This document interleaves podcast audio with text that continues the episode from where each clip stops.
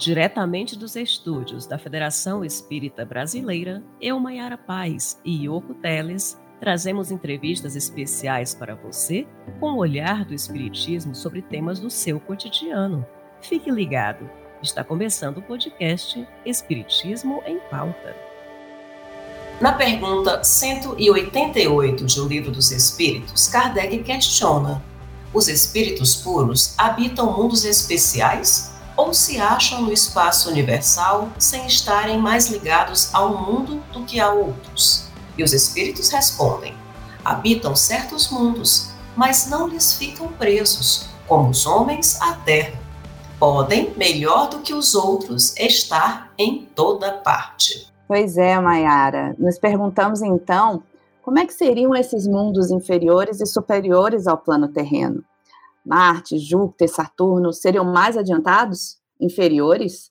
Para esta e outras questões que alimentam o imaginário de muitos, convidamos para o nosso bate-papo do Espiritismo em Pauta a colaboradora da área de estudos do, do Espiritismo da FEB quase não saiu, a palestrante Elzita Mello. Seja bem-vinda, Elzita. Muito obrigada, Yoko. Muito obrigada, Mayara. É uma alegria estar com vocês e que tenhamos um bom bate-papo. A alegria certamente é nossa, Elzita. Lhe recebemos com muito, muito carinho. E já iniciamos, já iniciamos com uma pergunta instigante, Elzita. No trecho de Pluralidade dos Mundos, publicado em março de 1858 da Revista Espírita, Kardec nos aponta: que homem sensato poderia crer que esses milhões de astros que cintilam sobre nossas cabeças foram feitos somente para recrear os nossos olhos. Sabemos, até pela afirmação do Cristo, né, que dizia que há muitas moradas na casa do meu pai, que há outras formas de vida fora da Terra, mas ainda não as percebemos. Por que, afinal, né? O que é que nos falta enquanto grupo terreno encarnado para perceber que essas outras formas de vida existem, né, além do nosso sistema? Por que, Eusita, ainda não temos esses olhos de ver? Olha só, porque não temos ainda esses olhos de ver? É porque precisamos modificar o nosso olhar, crescer em espírito e verdade para perceber as realidades da vida que nos circundam. Porque a partir de 18 de abril de 1857, que foi a data da primeira publicação de O Livro dos Espíritos, nós passamos a ter o respaldo de inteligências celestiais que vieram para atestar a pluralidade dos mundos habitados, que é um dos postulados do Espiritismo, revivendo, na verdade, o próprio Cristo, que já nos havia asseverado que na casa de meu pai há muitas moradas. Isso nós encontramos lá no capítulo 14 de João, quando completamente diz Jesus: Não se turbe o vosso coração. Crede em Deus, crede também em mim. Há muitas moradas na casa de meu pai. Se assim não fosse, eu vos teria dito. Então, essa afirmativa de Jesus nos versículos 1 e 2 do capítulo 14 de João nos leva a perceber que nós precisamos realmente nos aparelharmos para nós estarmos sintonizados com essas realidades, porque não nos enganemos o universo infinito, pleno de astros, estrelas, moradas que abrigam nossos irmãos em humanidade, não está aí esse universo simplesmente para o deleite do olhar humano. E o próprio Kardec, na questão 55 do Livro dos Espíritos, ele questiona aos amigos espirituais: são habitados todos os globos que se movem no espaço? E a resposta é categórica: sim. Deus povoou de seres vivos os mundos, concorrendo todos estes seres para o objetivo final da providência. Acreditar que só os haja no planeta que habitamos, fora duvidar da sabedoria de Deus, que não fez coisa alguma inútil. E por que ainda não percebemos esses outros seres em outros planetas? E olha, haja vista a saga das viagens espaciais, promovidas pela busca de vida em outros mundos, nós ainda não temos uma definição concreta. As sondas, as imagens, revelam aridez, ausência de vida. Mas aí cabe a pergunta: que vida estaríamos procurando? Seres semelhantes a nós? Daí a gente se, esquece que cada mundo se configura a partir de suas próprias características. Os elementos são outros: formação, atmosfera, elementos químicos. E quanto a nós? Pode ser ainda que não tenhamos desenvolvido aparelhos, instrumentos capazes de sondar o infinito de acordo com as exigências e peculiaridades materiais desse próprio infinito. Veja só, aqui mesmo, no nosso planeta, nós não divisamos a olho nu, podemos testar agora a intensidade da vida existente no ar, na atmosfera. Olha a sua volta. Você percebe alguma coisa? Para verificar essa precisão de existência de vidas que pululam à nossa volta, nós precisamos de lentes, de aparelhagem, de microscópios, e aí nós perceberemos. Os próprios vírus, como é que nós detectamos? Através de, de instrumentação precisa. E para verificar a, a vida aquática no planeta Água, nós precisamos de roupagens, aparelhamento, uso de oxigênio, para que a gente possa catalogar essa imensidade de vida do planeta Água. E aí vai a pergunta: e na imensidade do infinito? Mais além, logicamente, tudo requer aparelhamento adequado também. Respondido? Eu vou continuar, tanto respondido que eu vou continuar a questão, né? Vamos refletir um pouquinho mais sobre isso, trazendo um, uma entrevista que o Chico Xavier concedeu à Folha Espírita, é, que menciona mais ou menos isso, essa questão da, da, das nossas percepções, né? É, se tivéssemos atingido níveis mais elevados de moralidade, se a paz e o amor já tivessem fincado raízes mais profundas nos corações humanos, os seres superiores da comunidade universal já teriam feito contato conosco, pois estaríamos em condições de compreendê-los e assimilar-lhes as lições de progresso que nos pudessem ministrar. E é nisso, né, Elzita, que a, a gente é a, a, percepção que a gente não tem agora, né, neste momento, né? Como é que a gente reflete a respeito disso? Olha, isto é uma fala brilhante do Chico e que nos desperta para essa necessidade da nossa transformação urgente, porque realmente ele dizia que o dia em que reinar a paz na humanidade terrestre nós poderemos ser visitados por outros povos de outros planetas que aguardam pela nossa maturidade intelecto-moral para se fazerem visíveis, virem nos visitar amigavelmente. Porque, por enquanto, o que é que se transforma em obstáculo para essa proximidade? Observe a nossa história. Temos uma saga destruidora e mortífera essa é a característica dos terráqueos, que afasta essa possibilidade de aproximações amigáveis. Então, nós temos aí é, mil olhos que nos observam, não somente no sentido da dimensão espiritual, mas em planetas mais evoluídos, que estão dentro do programa e do projeto de amor e paz do universo, para auxiliar os planetas menos evoluídos em seu projeto evolutivo. Então, a melhoria humana é que dará a nota, o tom, para que essa aproximação aconteça. Isto é uma realidade. Isto é uma realidade, realmente. E ainda recorrendo, eu cito a nossa vasta bibliografia, né, que muito nos, nos elucida sobre essas questões, nós lembramos na que na edição de dezembro de 1858 da Revista Espírita, Kardec nos traz que o, o perispírito, como, aliás, ele nos apresenta né, o perispírito como sendo o corpo semimaterial, que une o espírito ao corpo material. E aí ele diz: tem, pois, o espírito dois envoltórios, um grosseiro, pesado, destrutível, o corpo, né, como conhecemos, e outro etéreo, vaporoso, indestrutível, que é o perispírito. Pensando nisso, Eusita, que transformações sofre o perispírito ao longo das passagens pelos diversos planetas, nestas várias reencarnações? Ótimo, Mayara. Nós sabemos que uma das propriedades do perispírito é a sua plasticidade, ou seja, a possibilidade de adequação às necessidades prementes. Sabemos que o perispírito é formado de acordo com a organização de cada globo.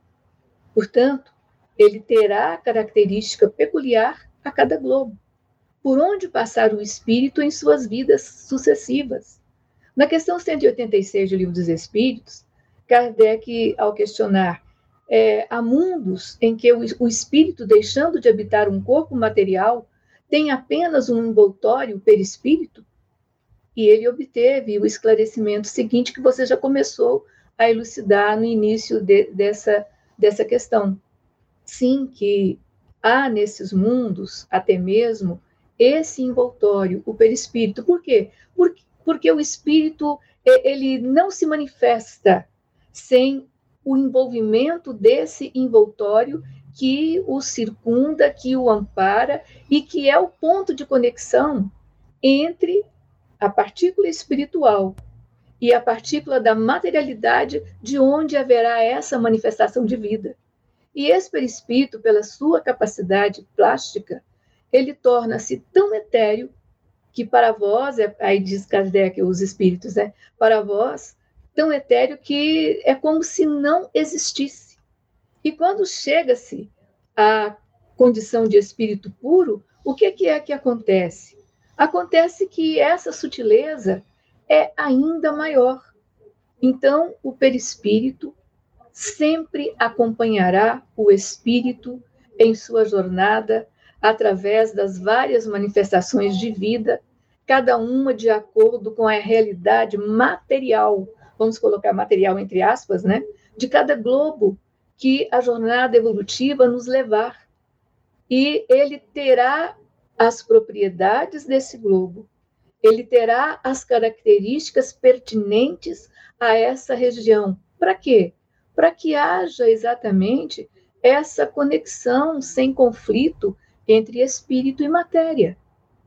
Por isso o nome perispírito, em volta do espírito, como nos esclarece Kardec.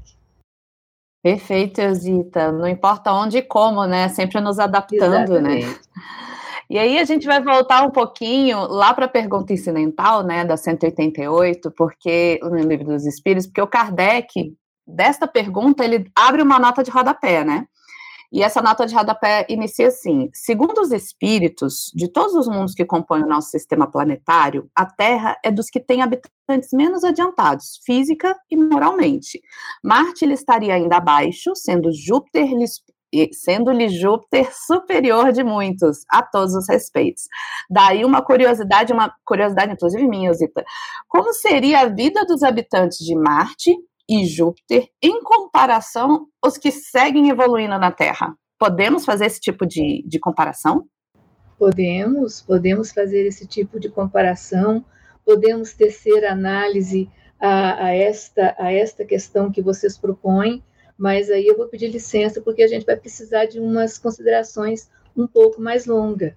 Porque uma dessas moradas que você citou, o planeta Marte, tem sido alvo das mais variadas especulações, que vão desde historietas, filmes infantis, povoados de imagens hilariantes, fantasiosas, que tanto fertilizam a nossa imaginação, até as mais profundas ilações que chegam a ter um certo cunho esotérico ou até mesmo científico.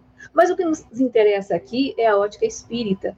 E sob a ótica espírita, a temática que nós estamos é, analisando atinge conotações ainda mais profundas, em virtude da observância do tríplice aspecto de nossa doutrina, que é ciência, filosofia e religião. Vamos retomar a questão 188 que foi citada, do Livro dos Espíritos, que, de acordo com o ensinamento dos espíritos de todos os globos que compõem o nosso sistema planetário, a Terra é onde os habitantes são menos avançados, tanto física quanto moralmente e Marte lhe seria ainda inferior. Olha que nós vamos entrar num impasse nessa, nessa colocação aí. Mas antes vamos analisar um pouquinho é, a própria busca dos terráqueos com as viagens espaciais. O que, que as viagens espaciais dizem sobre o planeta Marte? Vamos recordar um pouquinho? Olha só, as investidas espaciais nos tem dado assim relevante contribuição, principalmente através de, dos engenhos norte-americanos, como Mariner 9, Viking 1 e 2, ou Viking 1 e 2, Mars Pathfinder, e ainda a última sonda não tripulada de 1997, a Pathfinder, trouxe assim é, bastante informações, porque como fruto do investimento de milhões de dólares, pousou no solo marciano no dia da independência dos Estados Unidos, no dia 4 de julho, mas só que no ano de 97. E daí liberou, após o veículo teleguiado denominado Sojourner ter pousado em solo marciano, durante meses, diversas imagens que nos foram transmitidas e em momento algum foi encontrado qualquer indício de vida orgânica ou de criaturas, entre aspas, subhumana. E veja que a saga prossegue. Recentemente, em 2021, tivemos a sonda espacial Perseverance, desenvolvida pela NASA. Essa sonda viajou 480 milhões de quilômetros durante oito meses. Entrou no planeta vermelho, como é chamado Marte, numa velocidade de 20 mil quilômetros horários.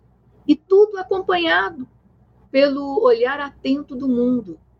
Conseguiu pousar no solo marciano e está lá, ficando lá por mais de 687 dias terrestres, que corresponde a um ano marciano, segundo as nossas pesquisas. O robô permanecerá no planeta vermelho para pesquisar o solo, recolher amostras, trazer tudo de volta para ser estudado aqui na Terra e graças aos avanços da tecnologia, nós teremos então muitas imagens que são possíveis de serem enviadas a milhões de quilômetros. O que será que vamos descobrir e poder ver? Os cientistas já têm alguma coisa disso em mãos, mas nós, os leigos, temos já informações precisas sobre isso? E veja só, assim que essa sonda tocou o solo, foi possível ver algumas imagens de registros importantes. A primeira, em alta resolução do planeta Marte, na qual se pode ver a grande extensão da superfície que será explorada pela Perseverance, e algumas rochas.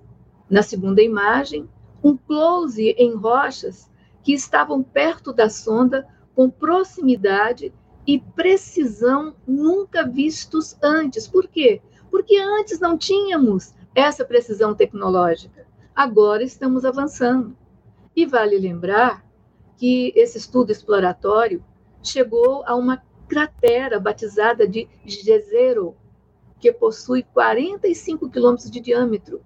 E, segundo os cientistas, há 3 milhões e 500 mil anos, essa cratera foi um grande lago. E é um dos principais objetivos da missão, por quê? Constatar se há possibilidade de água no planeta. Isso tem, isso tem um porquê. E vale também registrar a importância de, de uma missão como esta para a nossa ciência e para a tecnologia. Então, por mais que tenhamos cenas da paisagem desértica e árida e que possam reforçar em muitos a ideia de que não há vida inteligente em Marte, nós temos certeza de que se trata de um passo fundamental para novos rumos, que só o tempo poderá concretizar. Então, nós temos essa revelação do início da codificação, dizendo que há vida sim, mas que é um tipo de vida ainda, não é? voltando às, às referências doutrinárias, porque Allan Kardec comenta que, segundo os espíritos de todos os mundos que compõem o nosso sistema planetário, a Terra é do, de, de habitantes menos adiantados, física e moralmente, e que Marte lhe estaria abaixo. E na Revista Espírita de outubro de 1860, há um relato do espírito Jorge, pela médium Senhora Costel, que afirma que Marte é um planeta inferior à Terra, que é um grosseiro esboço e que não seria necessário habitá-lo. Que Marte é a primeira encarnação dos mais grosseiros, abre aspas, demônios. Os seres que o habitam são rudimentares, têm a forma humana, mas sem nenhuma beleza, têm todos os instintos do homem, sem a nobreza da bondade, entregue às necessidades materiais, comem, bebem, batem-se e acasalam-se. Sem indústria, sem invenções, os habitantes de Marte consomem a vida à procura de alimento. Suas moradas são grosseiras, baixas como os covis, são repugnantes pela incúria e pela desordem que nelas reinam. Olha só, revelações da primeira fase da nossa codificação. Mas agora nós vamos entrar no impasse.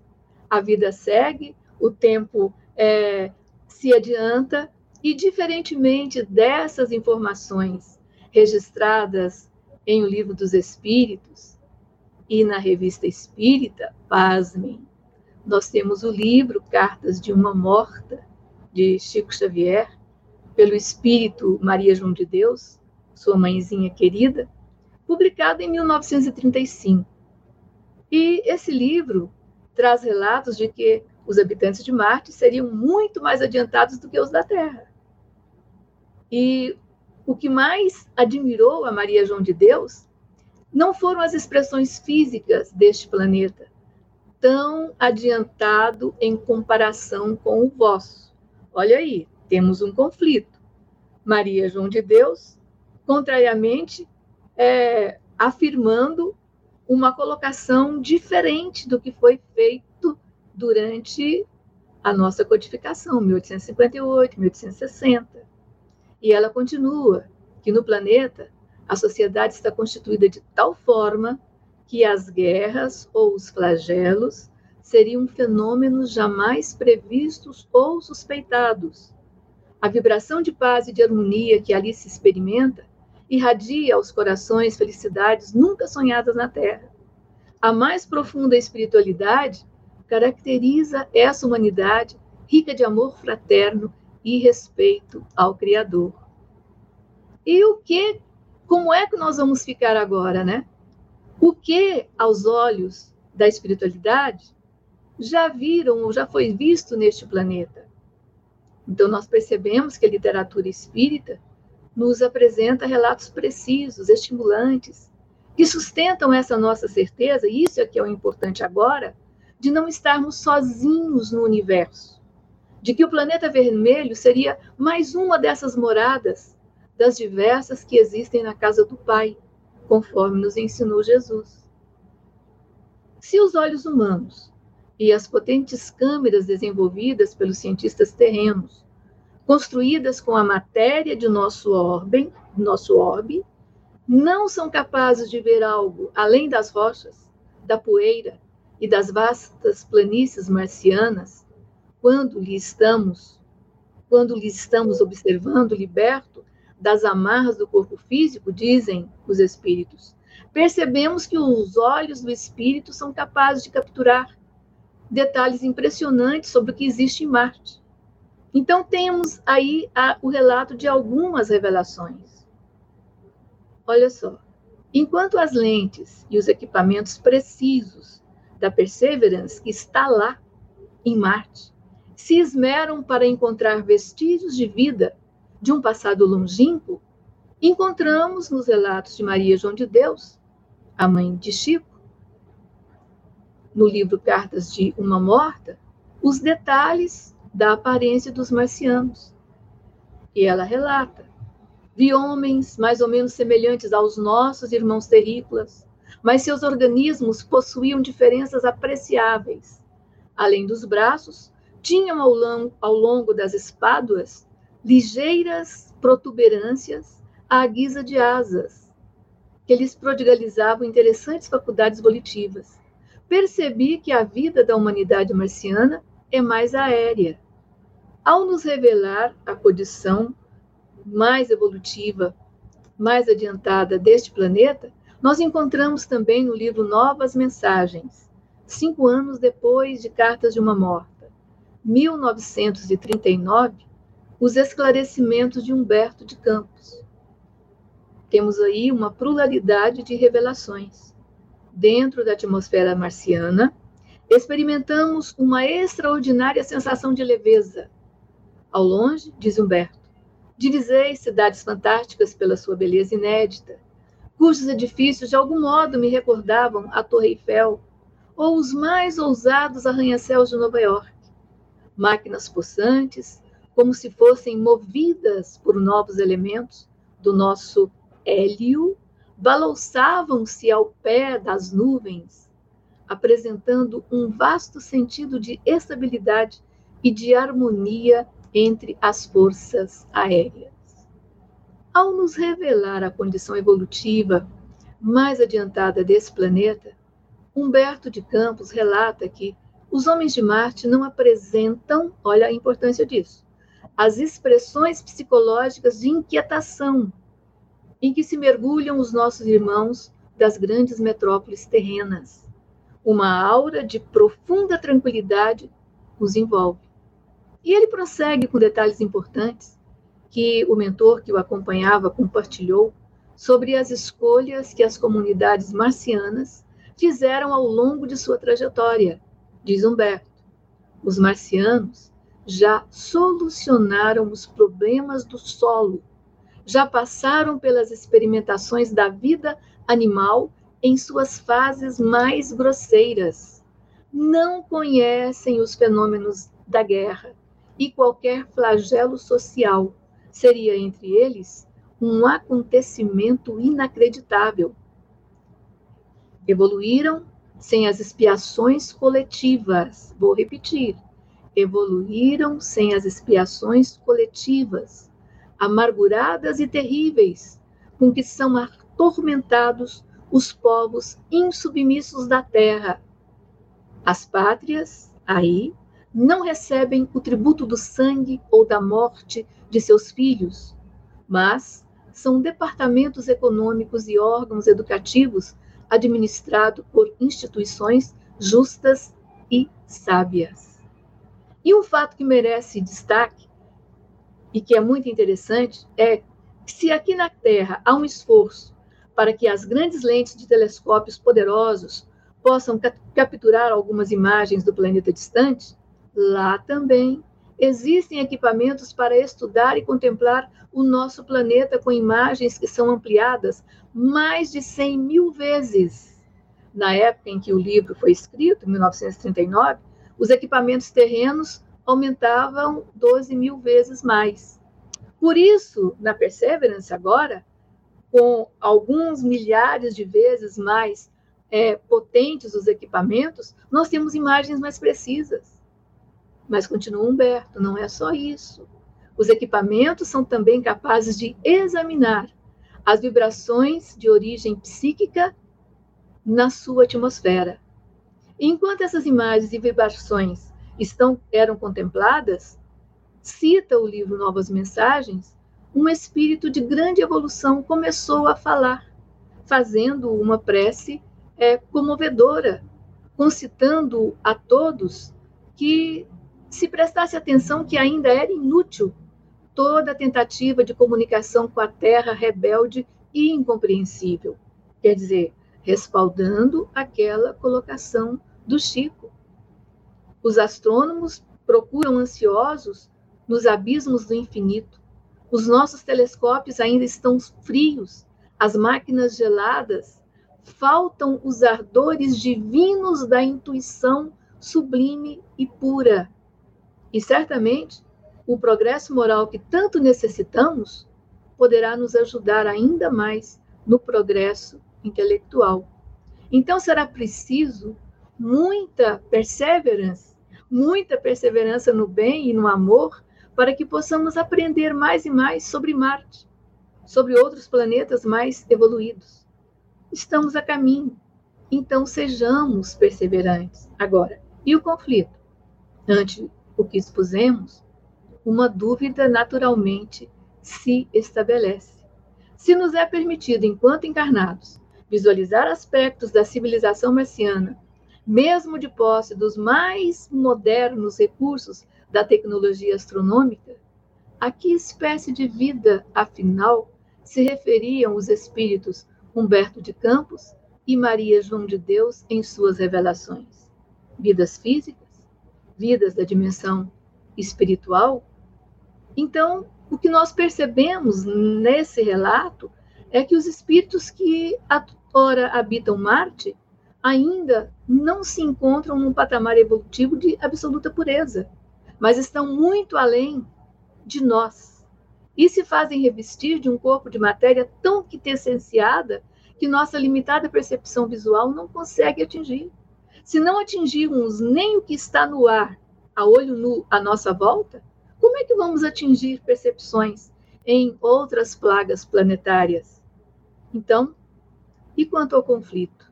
Vamos aguardar pela orientação futurista, conforme nos diz o próprio codificador.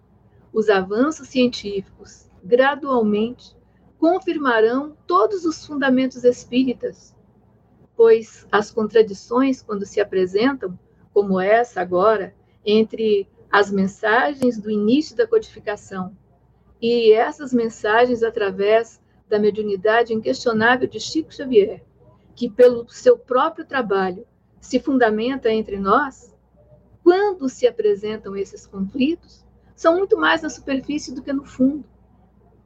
E isso atesta a essência das revelações. Portanto, nós temos uma percepção quase 100 anos antes, dizendo: Marte não é evoluído. E nós temos uma percepção poucos anos após, quase 100 anos após, dizendo: que Marte é um planeta, sim, de grande evolução e é amigo do próprio planeta Terra. Então, eu acho que compete à lógica não defendermos apaixonadamente qualquer ideia, mas continuarmos perseverantemente observando o andar da carruagem evolutiva para ver o que poderemos atestar. E outra coisa, olha só, se essas revelações de Maria João de Deus, de Humberto de Campos, não tivessem um teor de verdade, nós teríamos publicado no próprio site da, site da FEB uma excelente animação sobre a vida no planeta Marte. Então, isso fica para o discernimento, para a lógica, para a análise, para a observação de todos nós, meninas. Deu para entender? Olhe muito bem, muito bem. Né? Você até é, nos convida aqui a uma reflexão interessante e também a olhar sobre esse, essa animação né, que foi feita, é, se não me engano, há uns 5, 6 anos. Exatamente, muito espetacular. É, podemos até, Yoko, depois colocar novamente nas redes, porque chama sempre muita atenção né? E agora com a FEB Cinema a gente tem, inclusive, Eusita, essa perspectiva de novas produções nesse mesmo sentido. Isso, né? Porque foi um tema que, que atraiu demais, demais. Ou seja, como você bem falou nessa fala, é, nos trouxe nessa fala, é analisar, como nos pede a própria doutrina, racionalmente, né? Sem essas paixões, mas olhar de fato os, o, o, é, cada uma das situações que os próprios espíritos nos trazem. Né, os registros curiosos, os relatos de Maria João de Deus, Humberto de Campos, dos próprios espíritos que nos vêm, né, e, e a gente poderia, de verdade, pegar um café e ficar aqui conversando horas e horas. Então, se prepare, porque eu acho que nós lhe convidaremos para a sequência desse tema, porque de fato instiga muitos, né? E vamos Infelizmente, mas felizmente porque ainda temos mais uma, mas infelizmente para nossa última pergunta. Eusita, considerando que a alma passa por muitas existências corporais, em quais circunstâncias os espíritos habitantes dessas outras esferas, como você bem nos trouxe, podem chegar a encarnar no nosso planeta Terra? Olha, Kardec traz uma coisa linda na questão 176 do Livro dos Espíritos e é mais ou menos parodiando o que você colocou. Depois de haverem encarnado noutros mundos, podem os espíritos encarnar neste, no nosso planeta? E qual que é a resposta? Sim. Do mesmo modo que vós em outros. Todos os mundos são solidários. O que não se faz num, faz-se no outro. Deus auxilia o homem através do homem E ainda na questão 178, ele continua desenvolvendo. Diz que, quando em missão, com o objetivo de auxiliar em progresso, caso em que aceitam alegres as tribulações de tal existência, por proporcionar meio de se adiantarem, os espíritos estão prontos para esse auxílio. E que isso também pode dar-se também por expiação. Pode Deus degradar para mundos inferiores espíritos rebeldes?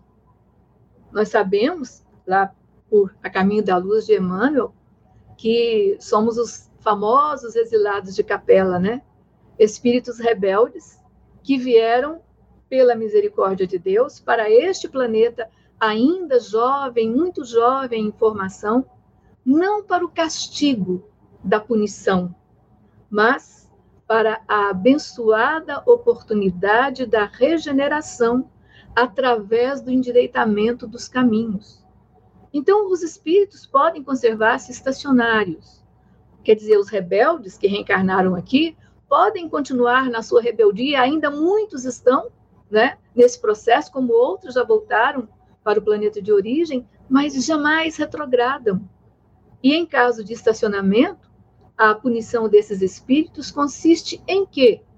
Consiste em não avançarem, em recomeçarem no meio conveniente à sua natureza, a existências mal empregadas. Daí, nós sugerimos a leitura do item 25 do capítulo 5, Bem-aventurados os aflitos, de O Evangelho segundo o Espiritismo, que tem por título A Melancolia. Sabeis por que, de repente, uma vaga tristeza vos constringe a alma sensível? Quer saber? Olha lá porque é o grito de socorro da rebeldia.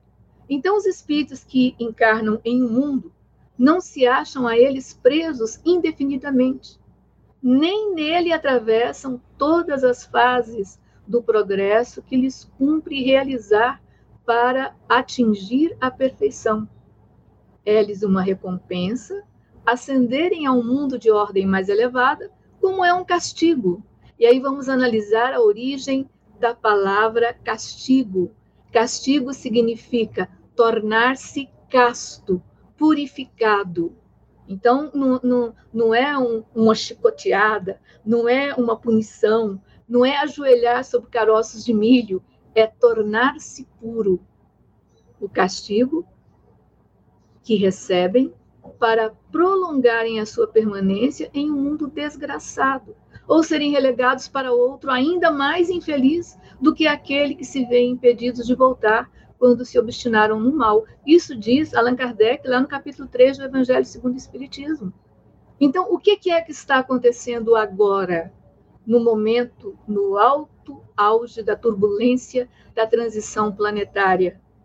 Nós estamos verificando, através das mensagens espirituais, que levas e levas de espíritos estão sendo convidados a emigrarem para outros planos físicos e espirituais, para que eles realmente, em, fazendo parte daquilo que constitui uma lei universal, que é a misericórdia, para se fazer cumprir a lei do progresso na criação, estão sendo convidados a irem para outros planos. Então, quer dizer, podemos receber espíritos de outros mundos aqui neste planeta? Sim. E os temos. E indicam os espíritos amigos que sempre que passamos por um processo de renascença, seja artística, seja intelectual, seja científica, seja moral, nós estamos recebendo ajuda como se fosse assim o fermento para levedar a massa de espíritos que nas bênçãos de Deus vêm para ajudar o boom, um salto quântico na evolução planetária. Então a renovação espiritual da população do orbe acontece através dessas emigrações e imigrações coletivas. É, é como se fosse assim uma transfusão que fortalece a população encarnada de um planeta. Faz parte da lei.